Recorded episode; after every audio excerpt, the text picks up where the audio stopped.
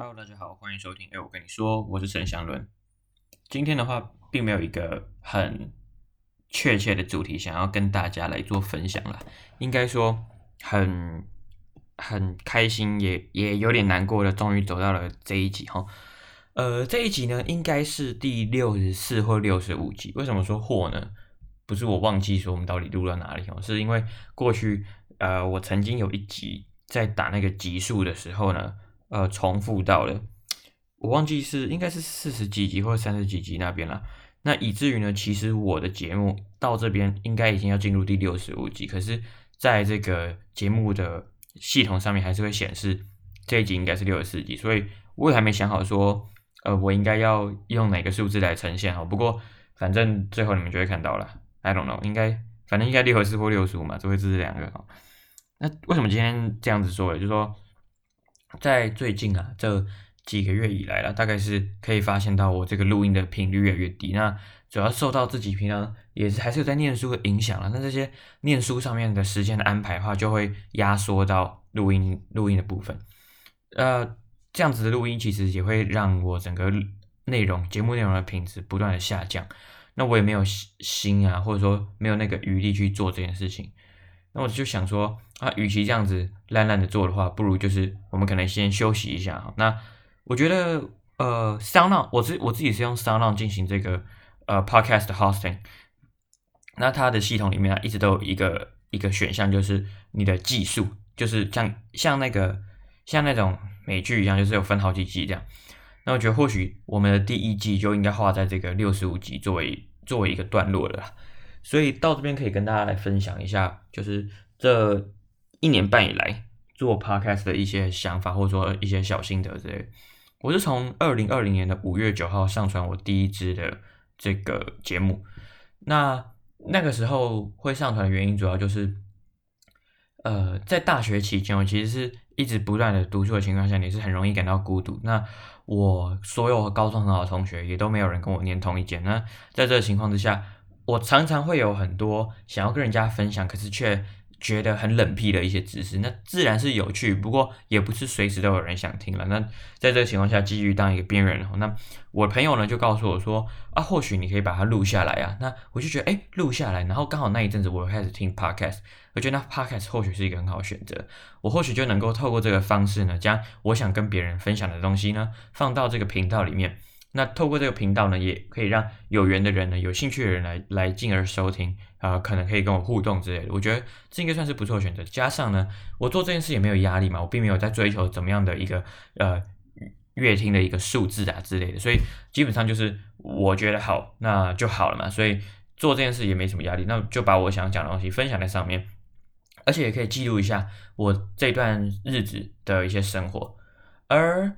这件事情对我的帮助来说的话，主要就是像第一个啦，就是我会迫使我自己去了解很多嗯新知嘛，或者是新鲜的一些知识。或许它对考试没什么帮助，不过总是想想还是觉得蛮有趣的。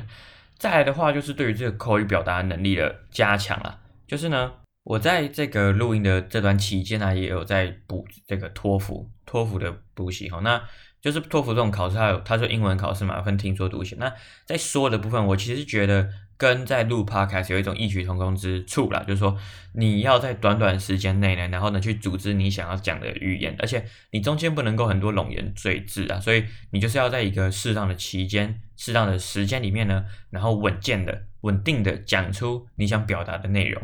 那你在想事情的时候，你也要透过一些听起来没那么敷衍的话去搪塞它。所以我觉得其实。我今天在做 podcast，如果我不想要在后来剪辑这么多的话，我确实需要有必须备这样子的能力。那这总共加在一起，其实都是相辅相成的哈。所以就是在这做 podcast 的过程之中，从二零二零年的五月九号到现在这个十二月初哈，大概就就是刚好差不多一年半的时间啦。这个我觉得很想感谢，就是像 SoundOn，SoundOn 的话，在因为我算是蛮蛮前期就加入 SoundOn，所以。就是他们的照顾算是是蛮多的，就是给你很多的资源，或者告诉你说做一个 podcast 大概要怎么样子处理。我一开始还有热很有热忱的时候，其实是觉得受益很多了。然后这个老板也给我他的 line，然后说有任何问题都可以 line 他这样。那其实我也没遇到什么问题啊，这整个系统来说也是相当好用。所以在这边的话，就是那个 shout out to SoundOn，所以就是大家可以，或许你如果开始要自一个自己的频道的话，你也可以开始开始从这边来去做处理哈。那我觉得 podcast 对我而言呢、不止不仅如此啦，它还有很多其他层面的意义，就是说我去录制 podcast 这件事情来说，嗯，对我的受益。可以说是我几乎把它榨干了，知道吗？我可以几乎把它榨干了。那想先讲一些我觉得成就感的部分，就是呃，我一开始在录这我这个频道，哎，我跟你说的时候，最好的时候呢，曾经有这个进入 Apple Podcast 台湾区新闻类排行榜第四十三名。虽然我那时候忘了截图，不过不过这个印象就持续的烙印在我的脑海之中，我觉得这是相当不容易的啦，特别。应该也可以说，因为那时候其实比较好做，那时候节目没那么多，然后加上我那时候三天两头就传一集，所以你这个月听量一高吼，其实就是它进入到前几名的几率就越来越大。那现在呢，可能就没有办法了。就自从那一次之后，大概在下一次进入排行榜，就是我录制这个去当兵的那那三集，然后就要又再进入了前一百吧左右，之后就再也没有了。不过。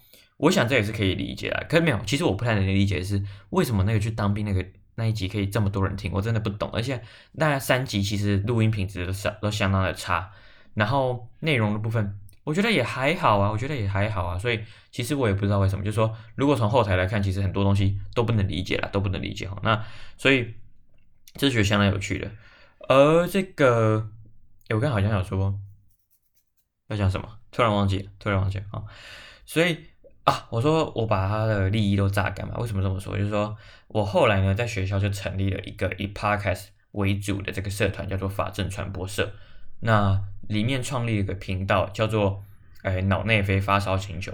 大家如果还是这个想听一些跟这个节目有点相关的东西的话，你还是可以去听那个节目。那个节目目前不会停哦，那是我们社团的节目，所以基本上会这样持续的做下去。大概可能两个礼拜会出一集这样子啦，所以大家可以去听一下。那我建议从可能从第二集或第三集开始听，应该从第三集会比较好。就是前面的几集呢，就是有点有点可怕，有点可怕哈啊，所以大家可以这个去去听一下，好不好？捧场一下，捧场一下。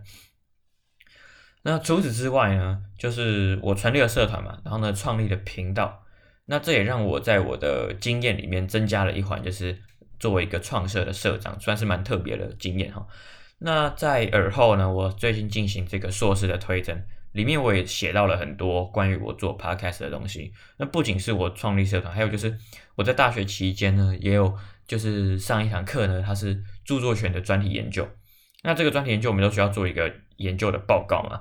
那报告的时候，我们就刚好想到一个 podcast 的著作权议题，这算是蛮特别了。因为这件事情其实目前我去查了一下这个学术的网站，哦就是台湾目前为止还没有人做 podcast 跟著作权法相关的这些、呃、法律问题的。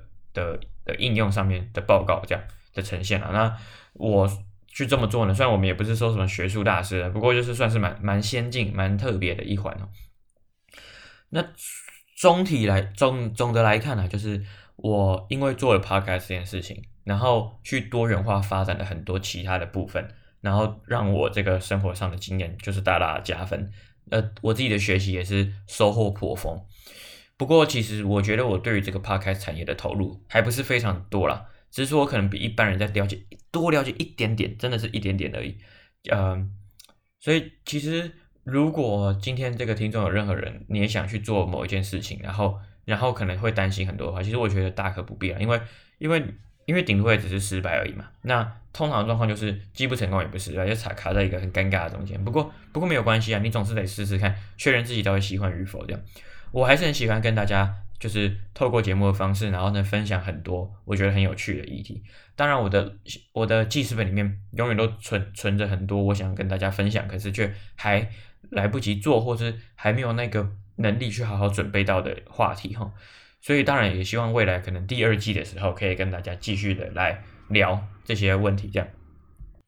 所以这个以上呢，就是我对于这个第一季的大概一个心得。那。我也希望大家就是可以继续去支持我们社团的频道“脑内啡发烧星球”，脑内啡发烧星球，哎，大家可以去支持一下哈。那我们这个，哎，我跟你说的话，第一季就到这边了。那第二季呢，会就是我还不知道什么时间，然后反正一定会开，一定会开。对，反正就是会有第二季，到时候我们这个 logo 也会重新设计，然后整个重新的再出发。好，那就这样子了，感谢大家，拜。